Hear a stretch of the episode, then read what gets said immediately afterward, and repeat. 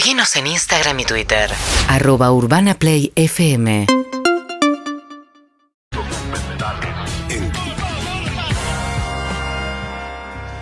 Claro que sí, claro que sí. Momento de hablar de documentales, me siento un poco más intimidado en la mesa. Estamos todos al juntos, lado. A estoy ver, como a ver lo que rindiendo el decís examen. ahora. Ay, qué miedo. Primero les voy a hacer una pregunta, les voy a tomar examen yo a ustedes. ¿Saben cuál es la aplicación que se van a bajar en los próximos minutos quizás? No, Eh, termina en Plus, como todas las aplicaciones de streaming. Esta se llama FIFA Plus. mira vos. Porque sale FIFA Plus, una... y el eh, mundial en un futuro. Exactamente. Lo veremos por ahí. Una plataforma de streaming que en este caso viene con un montón de contenido on demand. Son 40.000 partidos eh, para poder ver, para poder buscar O directamente. sea, pero se pueden ver ahora, ya están. Eh, mira, no sé si la aplicación ya está para descargar acá en Argentina. Entiendo que en estos días tiene que estar, pero son 40.000 partidos, 29.000 de fútbol masculino, 11.000 de fútbol femenino, una base de datos como para chequear un montón de data vinculada a lo que viene con el Mundial, juegos interactivos y lo más interesante que es el contenido original, o sea, FIFA Plus haciendo producciones para ver distintas cuestiones al estilo Netflix o al estilo Amazon y obviamente mucho de ese contenido original tiene que ver con el eh, con material documental, Buenísimo. porque tiene mucho archivo y ahí es donde aparece, por ejemplo, After Diego, un documental sobre el post Maradona, después de la muerte de Maradona, donde un montón dan testimonio, pero también hay un docu de Ronaldinho, un docu de Dani Alves. Prepárense para que Me FIFA, gusta. con un montón de material, empiece a hacer. Vamos a ver después. Desconozco totalmente quiénes son las personas que están atrás de la realización audiovisual. Sí, Entonces, hay una pata argentina también eh, para eso y hay una pata internacional. Soy el hombre que vio todos los documentales deportivos del mundo. Bueno, ahora- Quiero, quiero aspirar a eso. Bueno, todo, todo tipo de Creo que vi casi todos. documental, aunque sea mal hecho en YouTube, por ejemplo, funciona muchísimo. Digo, de fútbol en particular, Sí, relacionado con claro. FIFA. Me das 10 minutos de Dani Alves y su historia, lo voy a ver. Sí. Ojalá tengan material, esto es algo que se viene discutiendo mucho en el mundo documental, que es material corto para ver. Claro. Para ver pequeñas cápsulas de algo que esté bueno, sin la necesidad de engancharnos en un material de dos horas. La ¿viste? historia completa de la vida de alguien. Claro. mucho eh, todas las historias se están estirando demasiado. Y en algunos casos sí, lo estamos viendo, sobre todo en esto que cuando encaramos una plataforma y vemos un título que nos atrae, aparente, abajo aparece un serie documental. Me da una o- bronca eso, claro. cuatro capítulos para una pavada. Me, cuesta entender cuál es la, lógica, paga, no te sabiendo interesa. que cada vez dura menos la capacidad de atención. ¿Para qué estirarlo? Sí. Igual lo dije, me expresé mal, ¿eh? No, digo, pero porque- Bad Vegan, dámelo en un capítulo, me lo Para mí ese es un ejemplo. Ese es un ejemplo de dámelo eso. en uno. Pero Bilardo también. Me- Digo, podrían haber sido 10 y lo veías. diferente. Yo Podría esbozo haber dos sido teorías. Diferente. Una a favor de la plataforma que dice los retengo más tiempo. Claro. Porque los tengo más tiempo mirando capítulos. Si los sé armar, editar, nosotros nos parece estirado, pero a otros se engancha diciendo si cada remate de capítulo Al está director, bien- al productor le realizado. duele cada minuto que tira la basura. O sea, Sí, hay, ni hay para hablar. hacer un docu de una hora y le toca hacer de 25 porque Sí. la gente se aburre. Y para mí el documentalista, y acá estoy generalizando, es el, el- su gran problema es la cantidad de material que muchas veces tiene. Es eso, de conseguir tanto material que no lo voy a poner todo. Claro. Y bueno, ahora tengo la excusa de eh, la serie episódica o los capítulos. Pero para que lo tengan en cuenta, se viene FIFA Plus. Y lo otro, la semana pasada traje el tráiler de la serie documental de Magic Johnson. Locura. Eh, y ahora les, también les comento algo que se está por estrenar en Netflix y tiene que ver, ¿vieron eh, que hubo un documental eh, que se llamó eh, eh, Conversando con un asesino, las cintas de Ted Bundy, hablando Sí, de ese asesino serial y de otro true crime que tuvo mucho éxito? Bueno, eso empieza a ser una serie con otros asesinos seriales que también van a tener su serie como protagonista. El director de eso es el mismo director de... eh, Uy, ahora se me fue. Some Kind of Monster, el documental de Metallica. Eh, es el mismo que hizo Capture de Friedman, otro documental muy importante. Ahora se me fue el nombre del chabón, ya lo, lo voy a buscar. Eh, pero lo que quería contar es que el asesino serial con el que se mete ahora es un asesino muy famoso para la cultura pop en Estados Unidos, que es el tipo que eh, asesinaba, mató como a 30 personas, las enterró en su casa, pero se disfrazaba de payaso y después iba a hospitales infantiles a trabajar como payaso mientras la policía lo estaba buscando por todos lados. Es una historia muy atrapante ya del tráiler. Joe Berlinger se llama, gracias Gonza, el director de estos documentales. Es un chabón que la tiene recontra clara en el género y sobre todo en el true crime. Así que le tengo mucha fe, se estrena dentro de poco en. Netflix. Bien. Vamos a meternos con la recomendación del día de hoy. Hubo varios estrenos interesantes. Hay mucha eh, un sacudón grande en Netflix por el documental de Jimmy Savile, este conductor británico, que lo vamos a dejar para la semana que viene. Incluye una denuncia por abuso. Entonces ya empiezan a hablar del documental en, relación, por ejemplo, a Living Neverland, el documental de, de la denuncia contra Michael Jackson. Pero ya lo vamos a, a traer a la columna. En este caso vamos a hablar del documental que estrenó HBO Max y se llama Tony Hawk, eh, el nombre de este patinador, y ahí se me fue la. Wheels. Hablando, hablando de the le Wheels, sobra algo. media hora. Bueno, No, de, de dos horas un poco largo. vamos a arrancar entonces por el final. Tony Hawk dura 2 horas 09. Es un documental largo, es un documental que yo estaba esperando, lo estaba esperando porque al igual que en un momento siendo un preadolescente me enganché con la magia de la NBA, hubo un momento donde el skate me fascinó, como me, me agarró en la época de los X Games, finales de los 90, principios del 2000, había una cosa, viste, en esto de, wow, ¿qué onda tiene todo? La música, la ropa, Eh, sí. los Es calcos el en la- surfer, ¿no? Urbano. los cal- sí, y el snowboard también en su momento, pero eh, quizás era más elitista, no sé. Tenía amigos de mi hermana que eran skaters, que iban a la Bond Street y que tenían un equipo. Armaban sus tablas. Y, y sí, y cuando tenía un equipo dije, ¿pero qué es un equipo? Un equipo estaba vinculado a una marca y la marca financiaba viajes. Entonces ya me parecía como un flash que, claro, otros deportes ya lo vivían hace muchos años, pero para mí el skate venía con todo eso. Intenté patinar en un momento, me caí muchas veces, me lastimé y dije, no, esto no es para mí. La, la- la patineta no. Tony Hawk también se cayó muchas Sí. veces. Bueno, y a mí me gustó ver eso también, porque la historia de Tony Hawk, para el que no lo conozca o lo haya visto en un capítulo de Los Simpsons, es quizás el patinador más importante de la historia del skate, Sí. junto a otros grandes talentos que aparecen en el documental y que hablan. Pero lo primero que voy a decir del documental, y es una frase que, que se usa mucho ahora para definir una especie de subgénero, que es el coming of age. Esta idea de ver a un pibito creciendo, es la idea de ver a un pibito desde muy chiquitito, con sus problemas, con sus cuestiones, y que va creciendo y se va convirtiendo en un adulto, y al- a lo largo de su vida tiene un montón de historias para contar. Tony Hawk era lo que nosotros llamamos acá en Argentina, y creo que en muchos lugares del mundo, un paracaidista. Era un, un hijo que llegó tarde, un hijo que llegó por un error, no, no era un hijo buscado, y sus hermanos tenían más de 20 años que él, o sea, tenía una diferencia de 20 años con sus hermanos. Tony era un nene complicado en esos primeros años, porque la relación con sus Él padres... dice, yo era un hijo único. Claro, era un hijo Mis único. padres tenían edad de abuelos y mis hermanos edad de padres. Exacto, y esa relación, por ejemplo, con su padre al principio era complicada, con su madre también, digo, pero estaba esa diferencia de también quererse mostrar en, un- en una familia que ya estaba como en otra frecuencia, en otra sintonía, y le costó mucho los primeros años eh, encontrar, tanto para los padres o los hermanos, o hasta el propio Tony Hawk, un camino hasta que apareció el skate. Y el skate aparece medio de casualidad porque tiene un hermano que surfea y en un momento él con un amigo van a patinar. Él encuentra un skate medio de esas que están medio ya mm, maltratadas, como medio hecha. Hay un eh, skate tirado. la pelota, claro. Lo puede usar, es hermoso lo que dice el hermano, que está en el Smithsonian, ese skate. Ese skate hoy está en un Es espectacular. Exactamente, y ahí es donde Tony Hawk lo cuentan todos como diciendo. Eh, y, y esto me parece que está bueno para el que lo vea con un hijo o eh, para el que sea padre y esté conflictuado con su hijo preadolescente o adolescente, es encontró una línea, encontró, Dónde un- canalizar. enco- eh, encontró donde canalizar un montón de energía. Pensé en Louta, cuando Louta contaba que estaba buscando, buscando, buscando y no sabía para dónde ir y de repente con la música y con cierta cuestión específica encontró un camino y a partir de ahí lo que vamos a ver en este Camino of Age, que es el documental de Tony Hawk, es un chabón que no era que tenía el talento innato como en otros deportes que decís, ah, mirá, el tipo agarraba una pelota y automáticamente, no sé, la movía en una baldosa.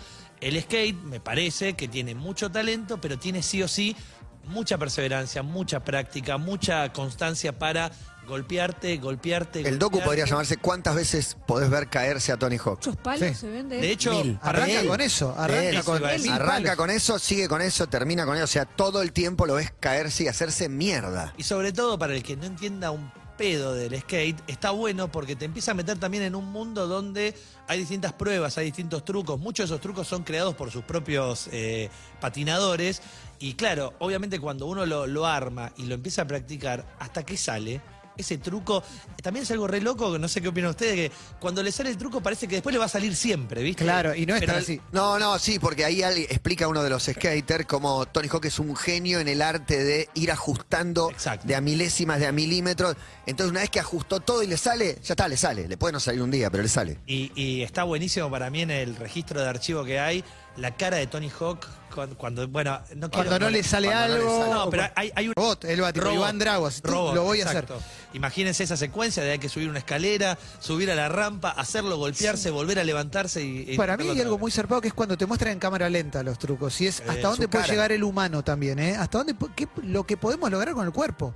Porque son cosas que son mágicas, que no la puedes decodificar si la ves en una velocidad normal. Y Las vueltas que da la tabla, cuando todo. ves a- eso, cuando lo ves en cámara lenta a un, a un skater, porque siempre se ve como más, viste, la belleza del, no sé, el salto de un clavadista.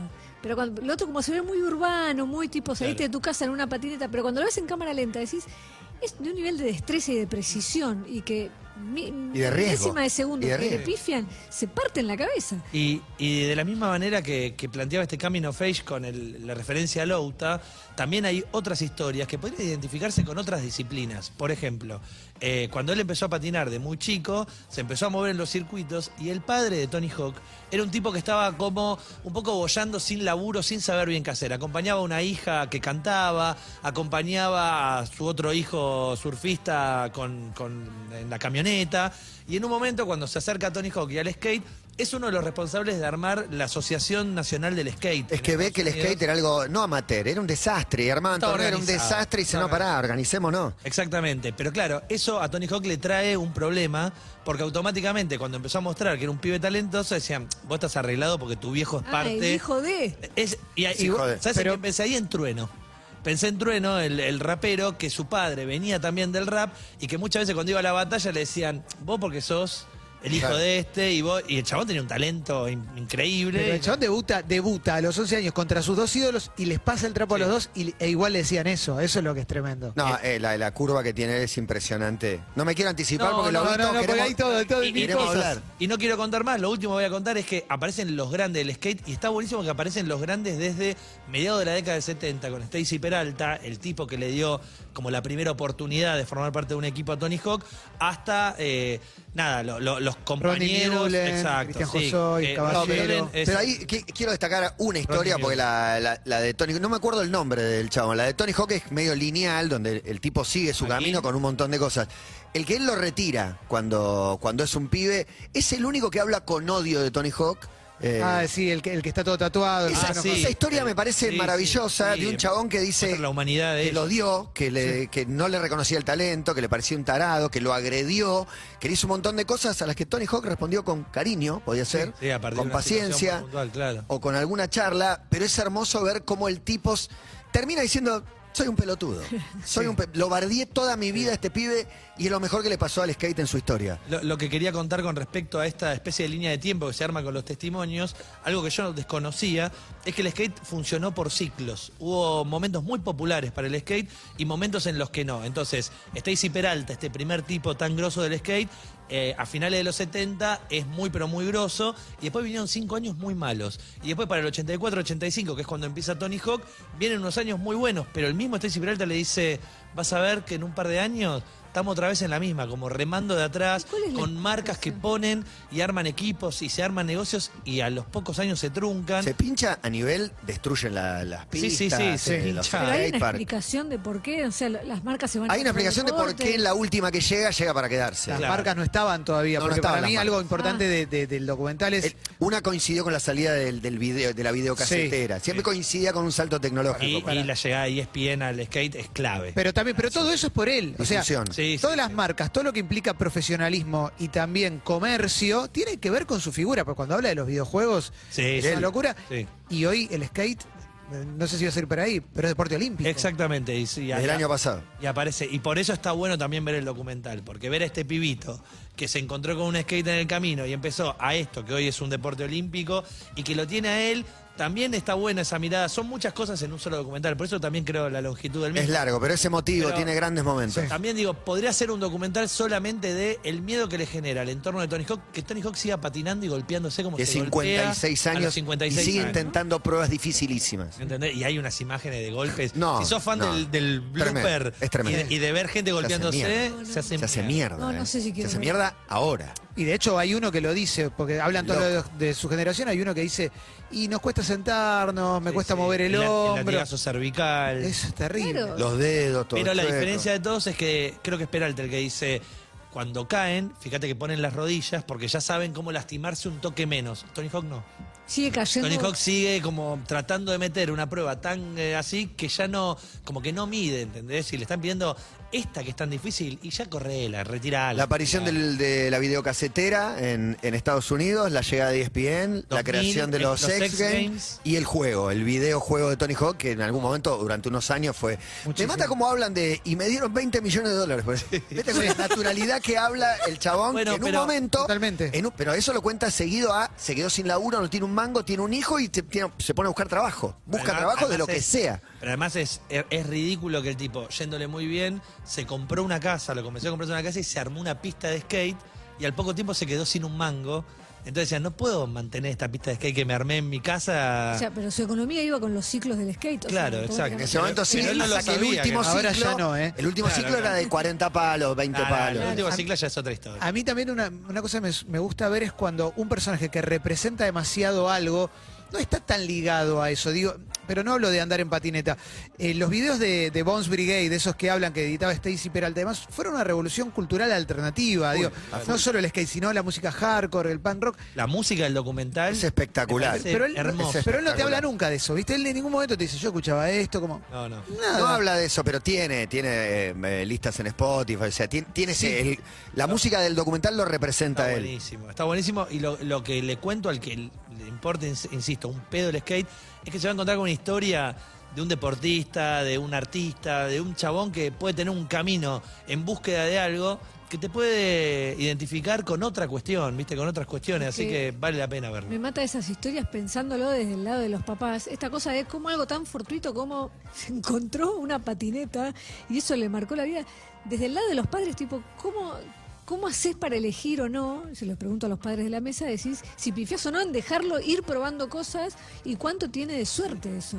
Sí, es hermoso. No, es, es hermoso cuando sentís que encontró algo. Y para mí, eh, otros dos grandes valores del docu son eh, que la familia siempre lo apoyó, por más problemas que tenía, y eso está, está buenísimo. Pero con la madre es medio conflictivo. Bueno, claro, sí, pero, principio. Pero hay- hay algunos compañeros que dicen, ojalá mi viejo me hubiese Claro. acompañado, me hubiese dejado hacer de esto de el chingui chingui de la patineta. Eh, no, para mí está buenísimo. El último dato lo dirigió Sam Jones. Sam Jones es un tipo que hizo 8 o 9 episodios de Ted Lasso. Ah, mira. Es un, Eh, bien. es- sabía, no es un- cae mejor el es un dato, pero eh, un director de Ted Lasso No, me gustó igual. es el chabón que está atrás de este docu. A mí me gustó mucho por esto de poder entender que una disciplina que ninguno de los cuatro está arriba de un skate, digo, no va a convencer solamente a los fanáticos que íbamos a la Bond Street a ver esa ropa y esos calcos, puede convencer a cualquiera con una buena y, historia. y también tiene caramelos negros, ¿eh? digo, porque Sí, el claro. chabón es. eh, la- me parece que hoy por hoy un documental no existe sin lado B, sin contar los errores, sin contar las equivocaciones, sin que él diga fui un mal padre y que el hijo diga sí, es verdad, y, y que cuente todas las cagadas que me mandé y la vergüenza que me di a mí mismo. Y ese reseteo, para mí, eh, es un momento humano muy profundo. Es que ya te diría que a esta altura, uno por encima de los 50, hablando a cámara y no reconociendo errores, Sí, no, le, no tiene- no le creas tiene al gracia. No existe. No, no, No le creas al No documental. existe. Ah, bueno, está bueno, vale la pena. Se llama Tony Hawk. ¿En dónde lo en vemos? HBO Max, eh, exactamente Tony Hawk Until the Wheels Fall Off. Eh, está buenísimo para buscarlo ahí en HBO. Y FIFA Plus se viene con un montón de contenido on demand. Bien, y además se están jugando en la Champions. El Chelsea le gana 1 a 0 al Real Madrid en 15 minutos, como para estar a un par de goles de una hazaña. Y el Bayern Múnich empata 0 a 0 con el Villarreal, que le había ganado en España el partido de ida. Hay una pausa, y acá estamos. En cada momento, en cada lugar. Una nueva experiencia. Urbana Play 1043. UrbanaPlayFM.com